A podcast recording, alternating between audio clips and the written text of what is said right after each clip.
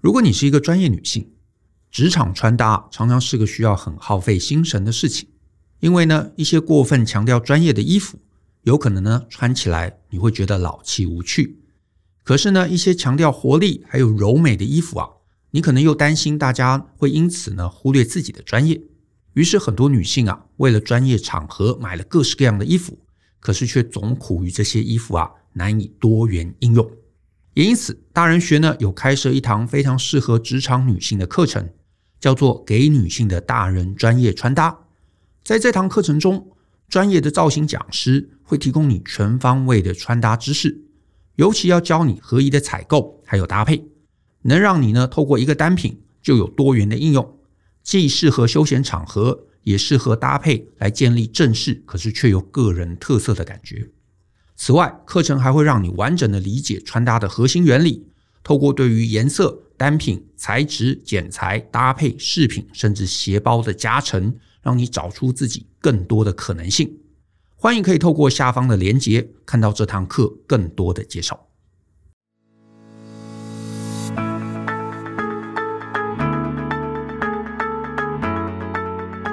欢迎收听大人的 Small Talk，这是大人学的 Podcast 节目，我是 Brian 药师豪。啊，我们之前请了 Jackie 老师来跟我们聊聊香水香氛，我觉得那集很精彩，我自己也学到了很多哈，有大开眼界的感觉。那今天很高兴，我们又请到 Jackie 老师哈，来到这个我们的录音间，跟大家聊聊一个也是非常经典的话题，就是包包。Hello，大家好，我是 Jackie。哎。Jackie 老师，你之前的工作经验里面也有接触过包包吗？嗯，对，其实我从十八岁进百货业，所以呃，有很长的时间都是在精品业做销售，前线销售。那之前代过像是 LV、Ferragamo 跟 Louis V，那这几个是我带过的品牌。对，不认识，可是一听就很贵。是，好，那我想了解，因为我自己呃对时尚是比较陌生嘛，那。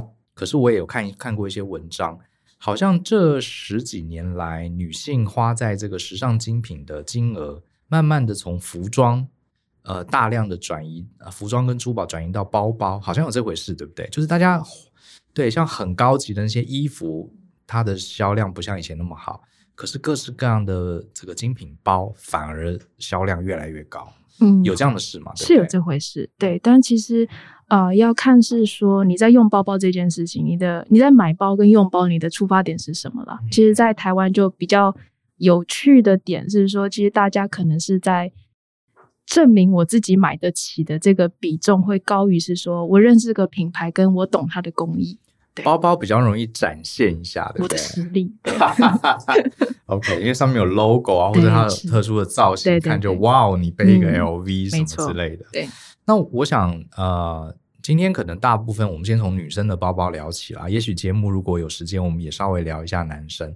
那我比较好奇，就是呃，我想了解一下女生对包包的看法。好多女生真的好爱好爱包包哦，呃，买了好几个。呃，为为什么？这是什么样的爱啊？就是可不可以让我们了解一下？你手上有很多包包，它主要是搭配衣服呢，或者是可以稍微小小的炫耀一下呢？还是说？女生对包包的爱本身是非常无私的，她就是喜欢包包这个东西之类的。其实就是喜欢，就是喜欢。对，对不太理解，真的，包包不就装东西的吗？对它，它其实呃，除了公用性，其实在，在在女生的立场，它公用性反而不是这么的重要。我们反而看到是说这个品牌它是谁，然后去证明是说，哎，可能是第一个你你买的吗？那是人家送你的吗？那就是这种的话，层次又会有那种感觉就不一样。其实女生永远都差一个包包啦，我觉得都是，呃，永远买不完。然后就我自己现在来说，其实我也不太用精品了。但是其实如果你要送我，欢迎欢迎，因为 这个没有问题的，真的还是很开心。就是说，那我发现有我身边有一些女生朋友，她们穿衣服其实就是很 casual，甚至呃无印良品啊，或是。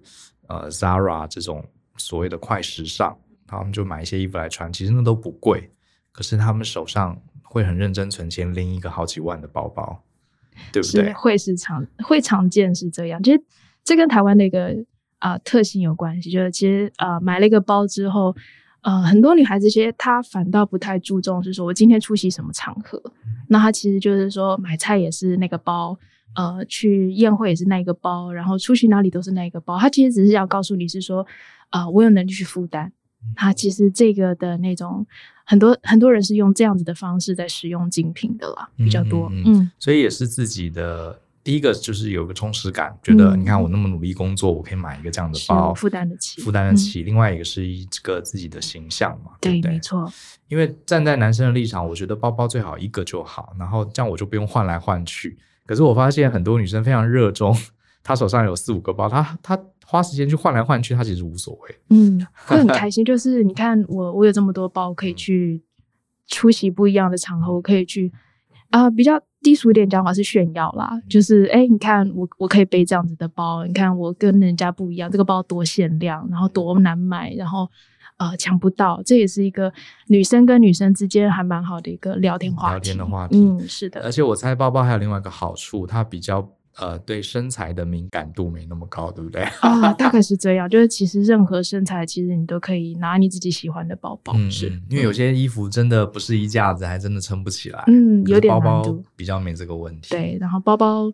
它也没有所谓的收纳的问题，其实你想要你就可以拥有，它也不会建议是说有什么季节性啊，这个你你喜欢你就可以买它，就可以买。对，所以难怪它这个这些年大家会呃在这个精品上比较愿意花钱在包包上，它确实有它的优势在。嗯、那既然讲到精品，我也想问一下，就是说呃常常讲到精品，好奢侈品，我们第一个就会想到包包，可是到底？有没有一个明确的定义？比如说十万块以上叫做精品，或者说呃哪些牌子比较做叫做精品？就是它所谓精品，只是纯粹因为它贵，还是说厂商自己的一个广告词，还是说你们在专业的领域里面大致上是有一条界限的？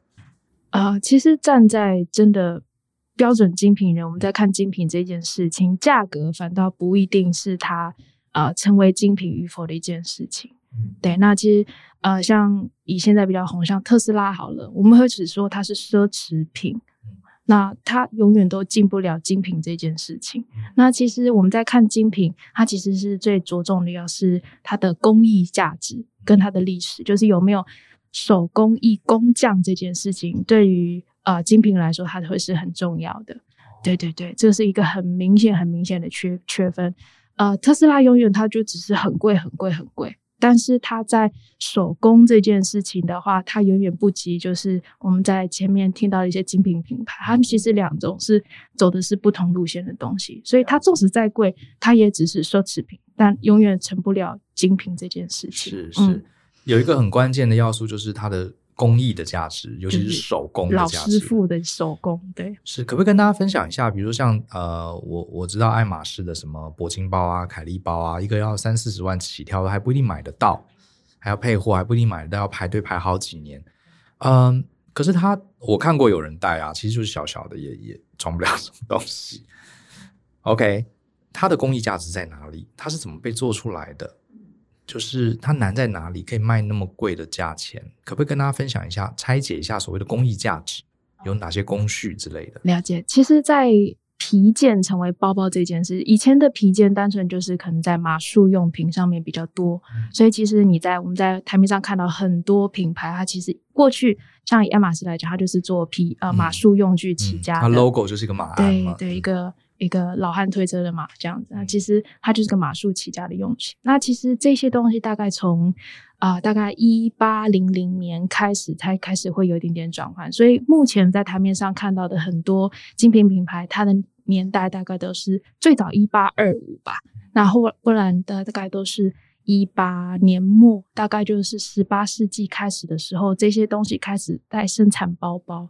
对，那。手工艺这个东西为什么很重要？因为其实，呃，皮件它要影响的是最大，它的是柔皮革的柔制技术。那以法国来讲，是目前它是啊、呃、皮件生产就是皮料输出是很大的一个国家。那他们在皮件的柔革技术来讲，它在如何去浸泡，如何让它的皮件柔软脱毛的过程之中，呃，里头有很多很重要的一个技术，那是代代相传的。嗯、对。可是好，应该这样。现在大家都在讲什么晶圆代工啊，讲什么把卫星送上，呃，柔皮技术，这不是人类处理牛皮、处理鳄鱼皮，不是已经几千年历史？这个东西还有技术是别人跟不上的吗？可不可以大家差别在哪里？好的技术跟不好的技，同比如说同样爱马仕拿到一张这个鳄鱼皮，或是呃另外一个普通的小厂拿到一张鳄鱼皮，他们做出来的皮件会差在哪些地方会有差别？啊、呃，第一个是讲是说它的皮在全部剥完之后，它会分等级。嗯、那其实你是比较好的品牌，你就可以挑到比较好的皮革。你先挑，挑完之后再是人家后面小品牌去是挑你捡剩的。所以。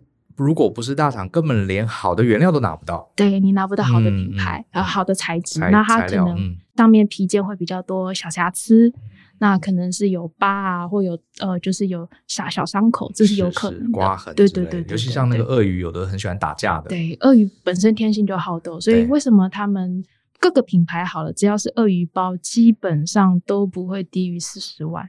这是很正常的一个价钱，先不论大小，大概二十到四十都是小包好了，就是手比巴掌大再大一点点，大概是二十几到三十。那再大一点的话，大概四十，那就更别说是爱爱马仕那种大牌子了。嗯嗯，嗯，我看书上写说，他们好像一定要那个特别的鳄鱼，而且只有肚子还哪里有一小块是可以用的，而且还不是所有鳄鱼。呃，那块皮都是完整的，因为它可能打架，可能生病受伤，所以最后真正每年能用的最优质的皮革就很少，很少啊。那其实呃，又还会有是野生鳄跟人工饲养的差异，那价钱又会不一样。那还有就是说，这个皮是从哪里来的，它的产地呃，像是鳄鱼的品种是什么，那也会影响它的价钱。是对。那就算呃。不同的厂商都拿到一样品质的鳄鱼皮，嗯、它的技术也会有差，对不对？当然会有差，嗯、因为师傅能请到的人会不一样嘛。对，所以其实在，在呃处理的过程中，也会造成商品呃做出来的给人家的感觉会不一样。对，大概是什么样感觉？像光泽吗？还是耐用度？还是它柔软度？嗯、大概是差在哪些地方？啊、呃，我觉我觉得可能用呃比较男生的立场来讲的话，就是你去想车子好了，对，就是。其实国产车、日产车或者是欧系车款，其实男生你用去触摸那个钣金，你就知道它的线条，敲一敲就知道。对它的线条，然后它喷洒那个漆的厚度，嗯、然后它的均匀度就不一样。关门的声音对就不一样。大概这个东西概念跟跟包包一样。哦，对，就是摸起来的感觉，你再去。看你可能没有办法马上看出差异，但是你再去触摸它的时候，你可以感觉是说啊，这个皮革的处理的顺滑度、提起来的合适度，那其实它还是会有蛮大的不一样的。嗯、是的，这就是我们所谓的真正的质感。嗯，就是远远看其实差不多，可是你近看、触摸、感受到它的光泽，其实就是差在真的这一点点。对，这个就是价差的地方 就差好几个零这样子。对，是的。OK，那所以精品包照你刚刚说是工艺的导向，不过通常工艺好，它通常也不会太便宜。嗯，基本上是这样，没错，是的。嗯，嗯，那我想问一下，就是呃，比如说我们今天看到有个女生拎了一个包，在我不认识，就是像比如说以你自己来讲好了，因为你看过很多很多包，也许你远远一看就知道这是什么包，对不对？那呃，对我们不认识这些牌子的人来说。呃，有有什么方式去分辨这是一个很好的包，或是这是一个很普通的？大概要怎么看？呃，其实包的造型其实还蛮多变的。那其实皮革的处理技术也会不一样。但就以呃，如果是你是完全不认识品牌的人，我们在看包包的价值，其实我们反倒不是马上去看皮革，OK，我们反而去看就是说这个包包的金属五金的颜色。我看五金的颜色，对，其实五金的颜色是最准的，嗯、对，因为其实呃，一个价位它可以影响最大，除了皮革之外，就是它的五金它电镀的层数不一样。那其实比较便宜的包包，它因为要节省成本，所以它在五金电镀的不会这么多层，所以它的光泽度来讲就会比较啊、呃、比较偏绿，甚至有一些就是你会觉得那个颜色不太对劲。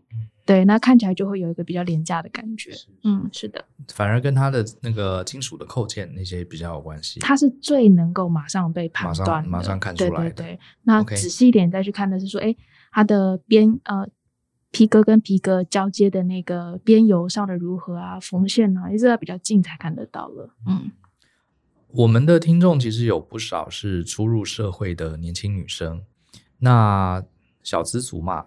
这个经费有限，然后可能很多人也对于想要炫富不是那么有兴趣。可是呢，你会不会建议还是应该至少要准备一些基本的包款？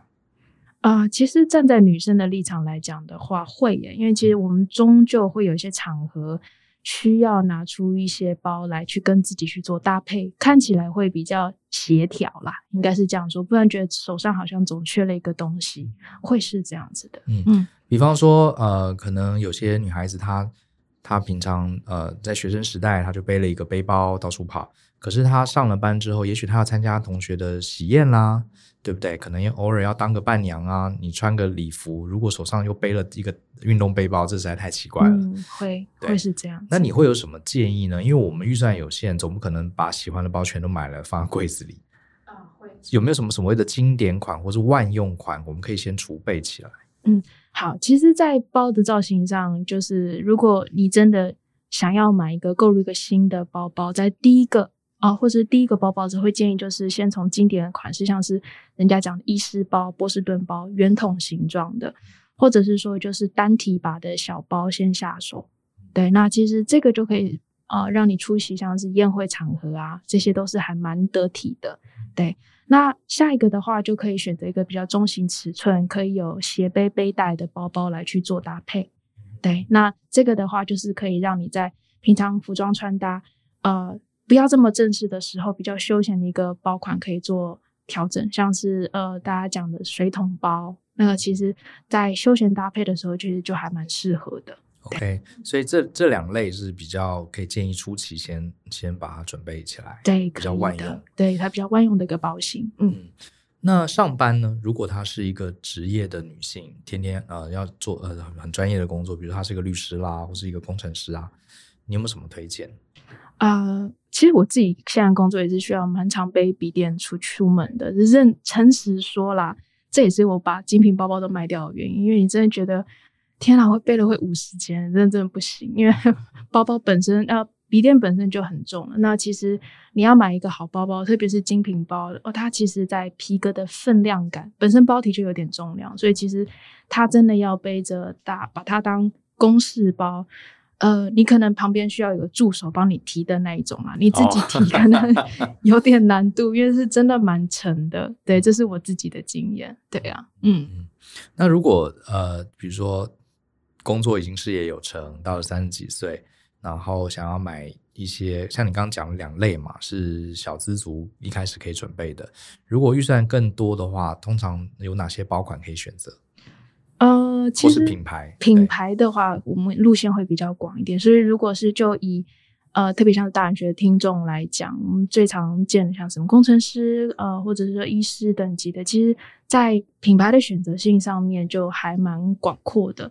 在你可以呃，想要比较低调一点，可以选择像是 Dior、Celine 啊，那这些都是还不错的品牌。对，那如果是比较设计师类型，可能是室内设计啊，或者是建筑师，那像是 Loewe 就是我自己还蛮推荐给呃从事设计相关类型的呃产业人员去接触的一个精品，因为这这个牌子我自己就蛮喜欢的。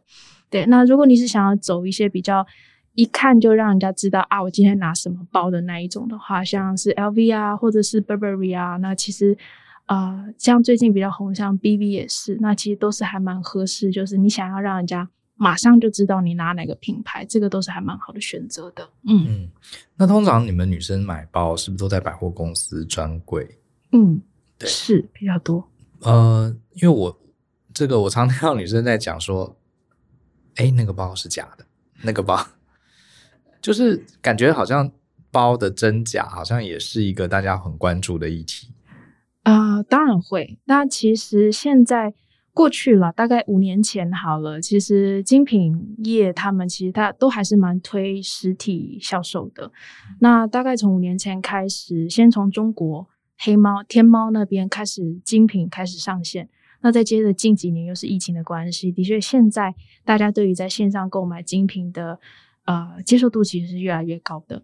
在假货这件事情，我觉得是防不胜防。你只能去找到一些，就是你呃觉得没有问题，或甚至是他们自己品牌直营的电商来去做消费，这样是比较没有问题的。对，那针对这个假货，其实最常我们以前在做销售最常被遇到的客人遇到呃想要询问的问题是说，哎，我把包包拿来，你帮我鉴定真假好不好？对对对，可以吗？其实精品真的没办法。是，对，因为其实呃你会觉得我只是把包包拿来，你告诉我这是真的还是假的而已。嗯、但站在精品的立场是，嗯、呃。我们不会去做这件事情，因为当我们去做的时候，就是我们在帮品牌发话，告诉你这个东西是假货。其实我们基本上不会去做这件事情，判断不是我们的呃重点，会引发很多争议，对不对？会会很多争议，所以其实我们不会去做任何协助是骗叛变真伪这件事情，嗯、不会。所以要呃避免这个真假难辨的问题，最保险就是去专柜嘛，直营店，当然是那是不可能买到假货，就一定不会有假货。如果你是去买二手或在网络上一些其他通路，嗯、就会有一定的风险，多少会有风险，你要去承担嘛。因为在网络上买的确可能单价会便宜一点点，可能在国外买还没有汇差的汇率的汇差，所以你可能会买比别人便宜一些些，但是你就要去承担一些就是可能会买到假货的问题。对，是。那我也好奇，就是女生在呃搭配包包有没有一些原则？就是我喜欢什么，我觉得好看我就背，还是说它是呃有一些搭配的原则？比如说我穿什么样衣服要配什么样包，或者我去什么场合要配什么样包？有没有一些基本的原则可以大家参考？嗯，会比较多，会是在就是说比例的问题，特别是它包包跟鞋子的比例问题。包包跟鞋子比例大小吗？大小就是像好比说。你今天如果背的是一个很大的一个包包，像购物包或托特包好了，那其实你在啊、呃、鞋子的搭配上，就是比较不建议再是马找穿那种可能像是马靴啊，或者是说分量感太重的包包，呃一呃鞋子，因为呃你身上已经就被鞋子跟包包遮盖了大半部分，那其实那种在视觉上效果给人家感觉是不好的，比较沉重了。对，好，我确认我有了解你意思，比如说今天穿的是一个长靴，因为它。鞋子占他身体的比重已经很高了，你再拿一个很大的包，这样看起来就会不太协调，就是会被你的你的身体会被包包跟鞋子盖掉大半多，就会会显得很沉重，是对，会会比较可惜一点，因为其实这些东西，呃，不论任何衣服、配件、包包好了，它在衬托衬托的一个主体是你自己。对，那如果你让这些东西掩盖了你自己，我就反而觉得它就是有点矫枉过正了。是，嗯、所以如果你今天带的是一个比较大的包，嗯、你的鞋子就要比较简单。对，就是覆盖你身体面积不要太大，不要太大。还还有没有什么其他的原则？我觉得这个很很很明确的一个建议。嗯，嗯嗯，那其他的话就是出席场合的合适度了。就像呃，如果你今天出席的是正式场合，你的包包的形体就一定是比较硬挺一点的。就比较不会有小小软软的那种垮垮的，就，比较不会，比较不会出现了，是，对，比较不会，对。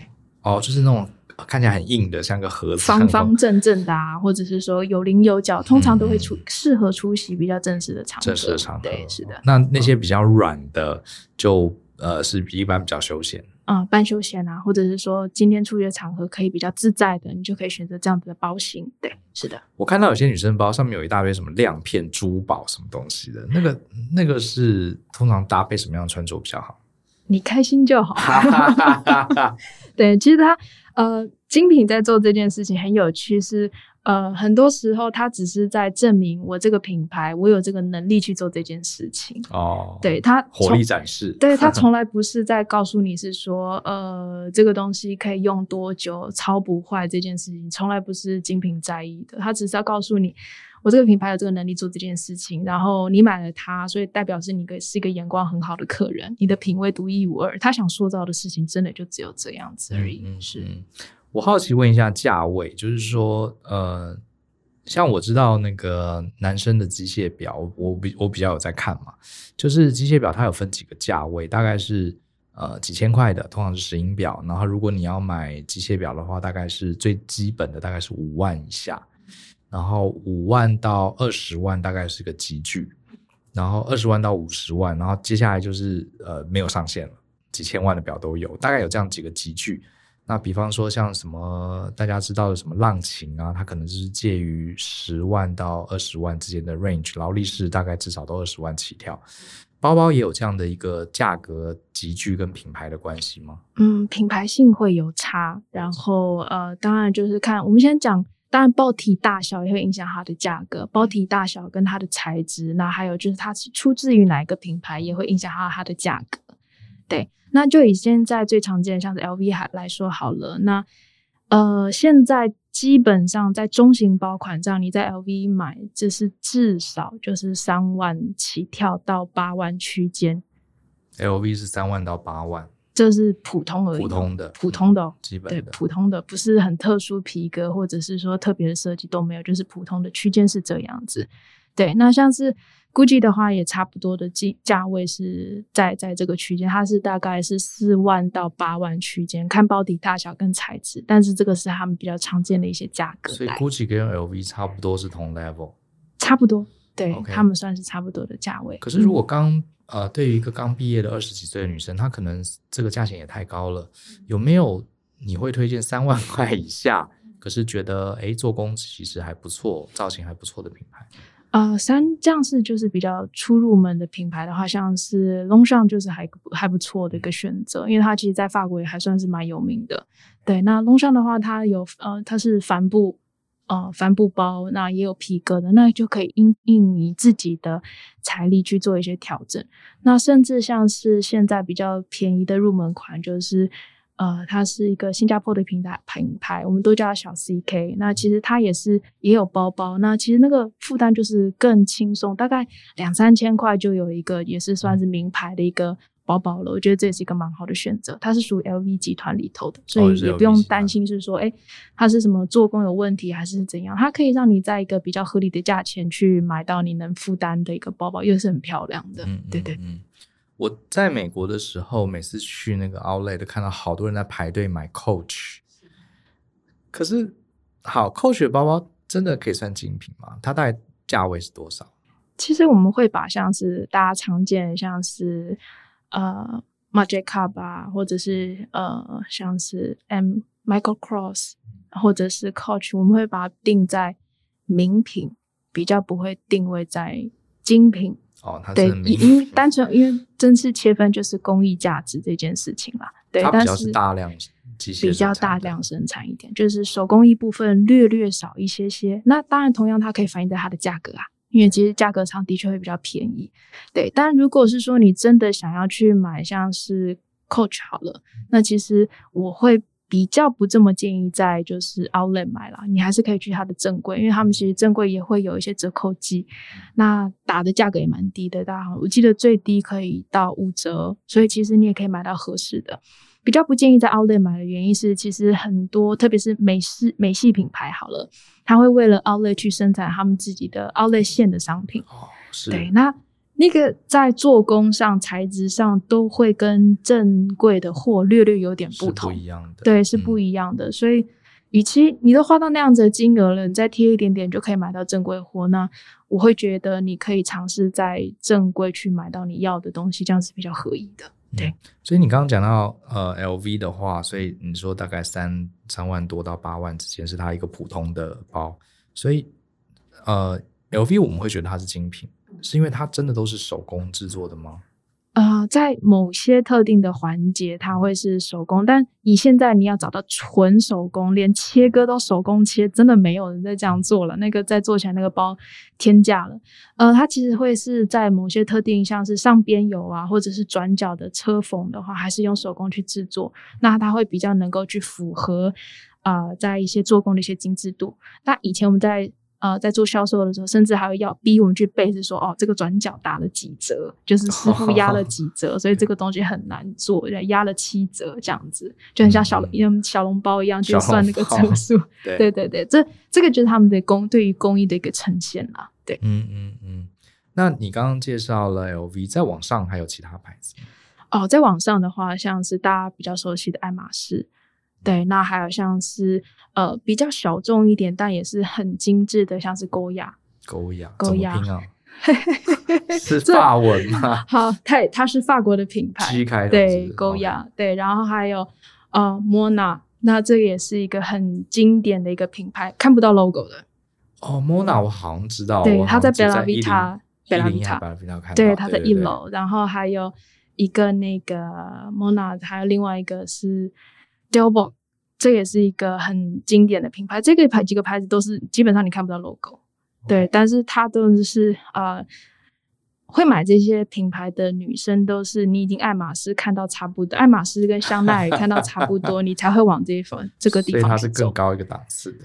嗯，你懂的人就会去懂它。对，那并不是每个女生都可以接受它很素这件事情，因为它在外面真的看不到任何很明显的 logo，让你马上知道是说啊是哪个品牌，对，比较难。但是它在工艺技术的呈现上，真真的是完全没问题。呃，有常去在 Bella Vita，很常站在他们的橱窗那边去发呆，就不是我真的想买它，而是是你看到它那个包包放在那个展台的瞬间，就觉得天啊，它好美，怎么可以有一个，怎么人可以做出。这么美的一个工艺品，然后是一个包包，然后放在那边，就是它真的好漂亮。对，其实我看到呃，有一位作家说，这个呃，很多东西之所以让人觉得很惊奇、很伟大，就是因为它没必要，对不对？我可以这么这样去解释，没错。所以我常常觉得，我以前在销售的东西都是一些非非民生必需品，就是卖的都是一些。浪费，蛮浪费浪，浪费钱的东西。对，就是比如说你做菜，你有必要把什么尾鱼中腹肉做那么多精细的处理，把筋都挑，没有必要。它营养价值其实就是那样，就吃进去。可是追求极致的米其林主厨，他就会做这样的事情，因为他已经不是为了把你喂饱，甚至不是为了好吃，他是为了他做菜的哲学。其实包包也是一样，包包最早只是拿来呃装东西的容器。可是，当你把它的工艺、把它的材质、把它的历史全部发挥到极致，它已经成为一个艺术品了。对，而且很多时候，呃，在精品的做法，他们甚至不会特别去吹捧他们在工艺这件事情，哦、他会觉得是说工艺都不吹捧。对，他会觉得你来我买这个，你来买我这个品牌，你就是懂我。对，所以其实以前在做销售，我们反而要很多的时间去要跟客人解释这个东西多难做，因为。很多的技术是现在机器已经做得到了，但是很多精品他们还是坚持手工，你没有办法去理解为什么。在站在顾客的立场，他没有办法理解为什么，但是他们精品就是喜欢用这样子去呈现他们的工艺极致，对，这是他们很喜欢做的。对，我倒觉得就是很多时候我们倒也不是鼓吹大家要去买这些奢侈品，我觉得我们不一定真的要去买，可是我觉得身为一个成熟大人，我们要懂得有这种欣赏跟品味的能力。就是说，这个包包很贵，也许你觉得花几十万、几百万去买这样一个包没有意义，可以，这是你的用钱方面的选择。可是我们就算不买，我们也可以理解，这世界上有一群人，他为了这样子一个包追求极致到这个程度，这背后的精神，我觉得我们应该要懂得去欣赏它。对，就像是呃，我有一集在讲机械表，我有跟大家讲过，你说现在的机械表可以做到什么万年历？呃，其实你仔细想想，这很没有意义啊！手机哪一只手机那个最便宜的手机都都是万年历，可是你想象一下，它纯粹用机械用这个齿轮，可以做到连续四百多年，考虑这个呃二月二十二十八天二十九天，考虑当天的月亮，好，甚至还有天干地支，好，都做出这种表。你你觉得它没意义？对，在实用性上没有意义。可是你想到那些工匠。他穷尽一生，就用机械跟齿轮做出这样的结构。然后，呃，虽然我可能不会去买这个表，可是我认同去买这个表的人，我也认同去创作出这样的东西。我觉得反而是懂得欣赏，会比你真的拥有要更重要。嗯，其实 Brian 也算是蛮正确，在使用精品的观念上是很正确的。因为其实很多呃很多台湾消费者多数还是是想要去证明自己，我值得。对，而并不是真的去懂得是说这个东西的工艺系，但呃，Brian 刚刚的讲法才是比较正确，是说在使用精品跟理解精品这件事，去懂得它背后的一些工艺层面。那你并不一定要去真的拥有它，但你要去懂得是说这个品牌的价值性，它的特性在哪里？我觉得这个是蛮重要的。那还有一点是说，其实现在的包包，我觉得大家也都是抄来抄去啊，就是其实大家去懂得为什么要去懂得，就是说啊这个。包包大概是哪一家品牌出，大概有个概念就好。其实也是预防自己去买到一些可能是 copy 的东西。我觉得其实这个对于女生来讲其实是蛮重要的，因为我之前有个同事是，啊，他看一个包包很喜欢，他不太懂精品，但是他买买了一个很喜欢的包包，就后来大家才跟他讲说啊，你那个其实是仿冒品，嗯嗯，对他单单纯只是觉得那个型很好看，对对对，那其实反而原本是想要去。告诉大家，就是他他喜欢想要去分享的，反而对于他来说，最后变成一个负担。这是我们在呃看很多女生在使用包包，觉得比较心疼的地方。对是啊，都花了钱了，结果最后反而结论是不高兴。对，反而是不高兴，而且其实他是不知道，嗯、他也不是刻意想要去买这个仿冒品。对。那假设我们有机会呃买了几个很我们真的很喜欢，又是有精品等级的包包，它的保养应该蛮重要的。嗯，其实，在保养，呃，在现在我们都会跟客人讲说，其实你就是自自然正常去使用它就好了。其实，像很多时候我们在外面看到，就是诶会让包包有防雨套啊，会让包包有自己 位置坐的啊，其实这个都有点太有压力在使用这个精品了。但我呃站在。我们的立场，或者是说百货的立场，百货业的立场，我们能够理解是说，因为大概看我们就知道它多少钱，所以我知道你这样做的原因是什么。但其实它并不太符合，就是精品品牌期望顾客在使用精品的一个方式。对，因为其实呃，精品在追求的就是你去享受这个材质，去享受这个材质最美的一个瞬间。所以他绝对不追求就是永久用不坏这件事，是对，他只求就是这个材质在我做出来的当下，跟你使用的这几年的时间，它是最好的状态。但它可以用多久，他不保证你，他只是追求那个最漂亮的瞬间。那其实你就就好好去自在使用就好了。最他最希望就是看到你拿的一个 Birkin，然后随便丢在地上，然后踢来踢去，这他很开心，他觉得这个是一个 很正确使用很。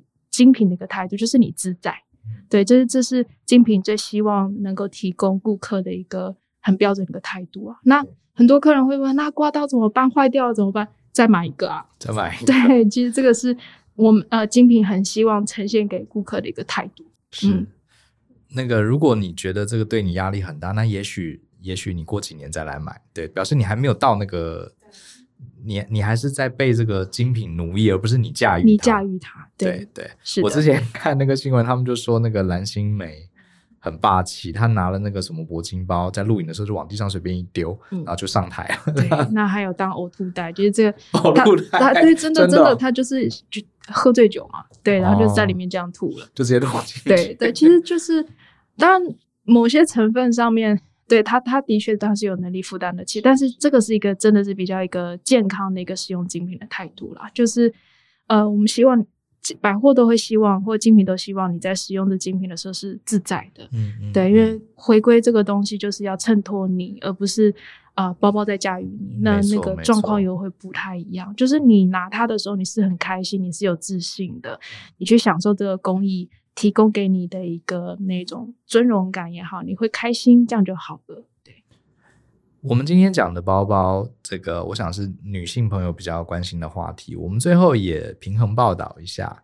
就是呃，男生当然很喜欢包包的人比较少，男生可能用包包呃功能性更重要一点，可是男生也有公事包啊。对不对？上班有功，像我也有呃，在日本的牌子，我也买了一个公司包，我觉得还蛮好用的。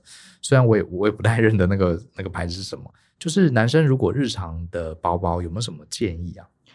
啊、呃，其实男士如果认真要再买精品的话，家大家有机会去比较看看。其实男生的精品包啊，反而不少单价甚至比女生还要贵。嗯、对，那呃。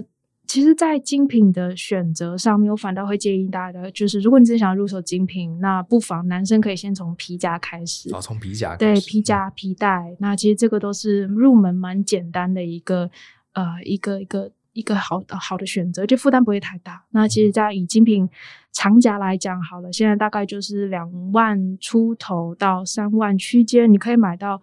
很好的一个长夹了，对对对，这样是个还蛮好的选择。嗯，从皮夹开始，对，嗯，包包反而不太需要一定非精品不可了，因为其实呃，包包呃，很多时候男生出去公事的话，其实多数还会带着笔电。其实我们自己的经验是，后来其实真的背不住，所以看到很多客人买了，后来都卖掉，因为不是说不喜欢，还是很喜欢那个包包，但是他真的带不出门，它太重了，太重，而且那个皮的，后来我也真的比较少用那个公事包，因为它什么都不装的时候就蛮重，它单包体可能就快三公斤，两三公斤是很正常的一件事情。对对，然后它，而且它那个包。外表看起来不小，可是里面空间其实很小，很小对，对，可以当防身武器的。真的，它真的它很硬又很重，但它就是漂亮。就是呃，有时候漂亮的东西，它可能实用性会稍稍会抵损掉一点点它的实用性，嗯，这是很现实的啦。所以我觉得你的建议蛮中肯的，就是也许呃，想要让自己。的穿搭更有格调，也许先买一个好一点的皮夹，嗯，其实也就在两三万就可以买到很好的厂家。对，对，然后你可以去呃去认识这个品牌，去触摸他们在皮革处理的一个特性啊，去啊、呃、了解之后，你再决定你要不要进而去买它的包包。那像男生的包包的话，可以先从像是比较时髦一点，可以先先从手拿包开始，或者是说购物袋、托特包，这个都是。男生比较可以负担，那在穿搭上面也比较没有问题的一个选择。对，嗯，男生的皮夹有没有什么牌子可以推荐？哦，男生皮夹其实你大家有印象的品牌，其实大家都有在做，都有出男夹，都有做男夹，嗯，其实选择性都是还蛮广的。对，你可以自己去看看，嗯，在设计上你自己比较喜欢什么样的形式？因为内夹层其实大家都大同小异，单纯就是品牌，你喜欢哪一个品牌？那还有就是它的颜色啊，那你喜欢什么样去做选择？对，就它会比较简单一点点啦。嗯，呃，我有听说有些女生买这些呃精品包，它可以拿来做投资跟保值。嗯，这是这是务实的吗？还是只是一个说法而已？因为感觉包包被用过了，呃，真的可以卖更高的价钱，或者是它真的可以保持百分之八十的价值去转卖出去。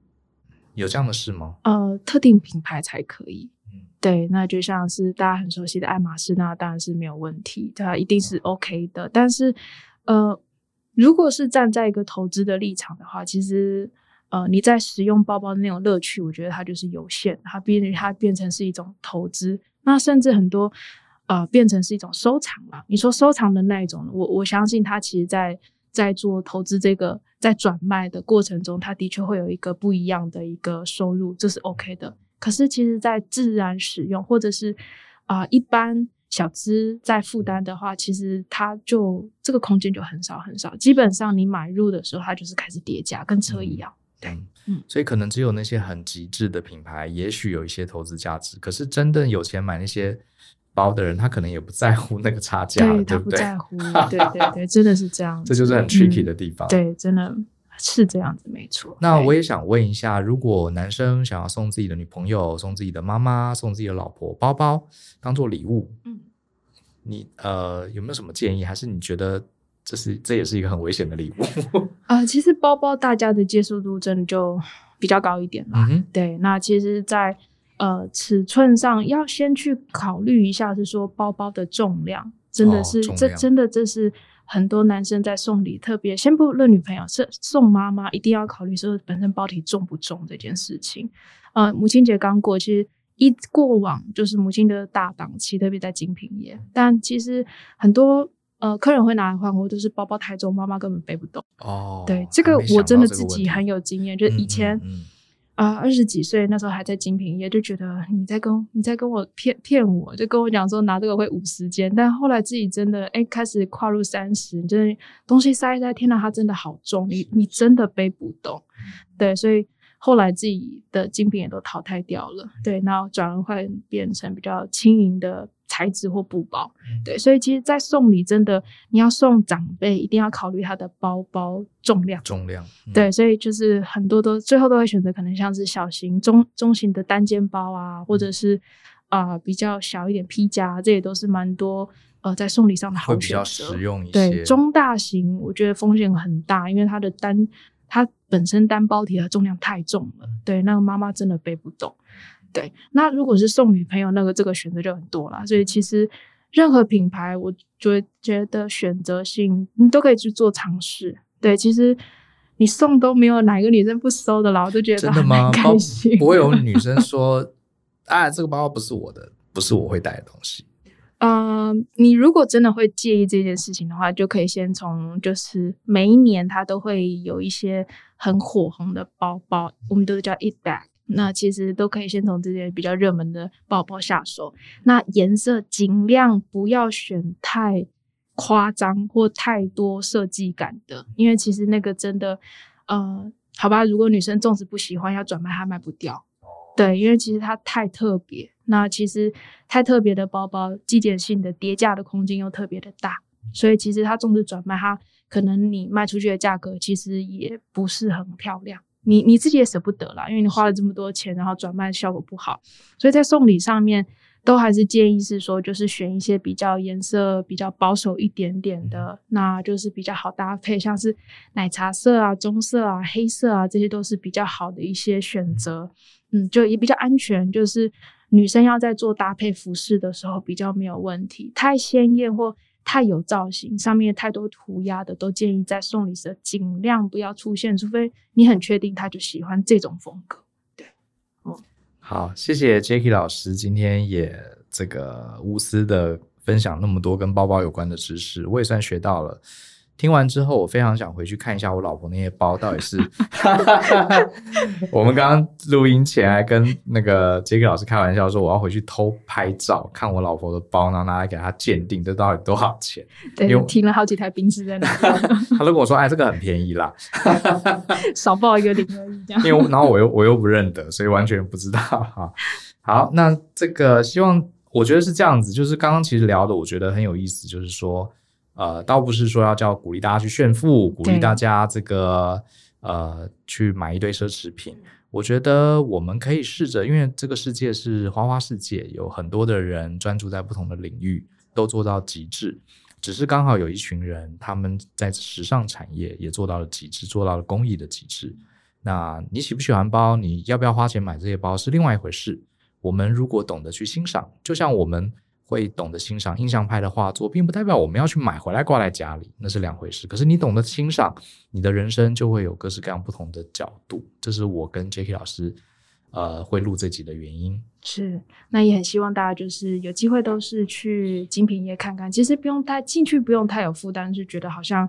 呃，里面都是毒蛇猛兽，会逼着你要 买单还是怎样？其实，呃，站在比较欣赏的立场来讲，我相信现在的销售人员都还蛮愿意去分享，因为，呃，这才是品牌最初在成立跟呃这个销售据点的时候，他希望我们做的就是，你是每一个人销售人员都是品牌大使，去让你的顾客去认识这个品牌。嗯、那最重要的在品牌，我们是在精品业，我们是帮顾客创造梦想。嗯哼，对，所以其实这。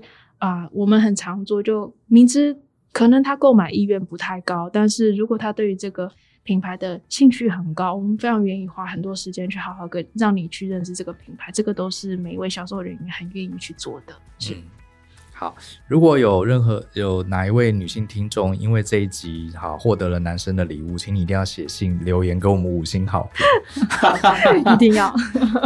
好，相信思考，勇于改变。谢谢大家的收听，我们下次见喽，拜拜，拜拜。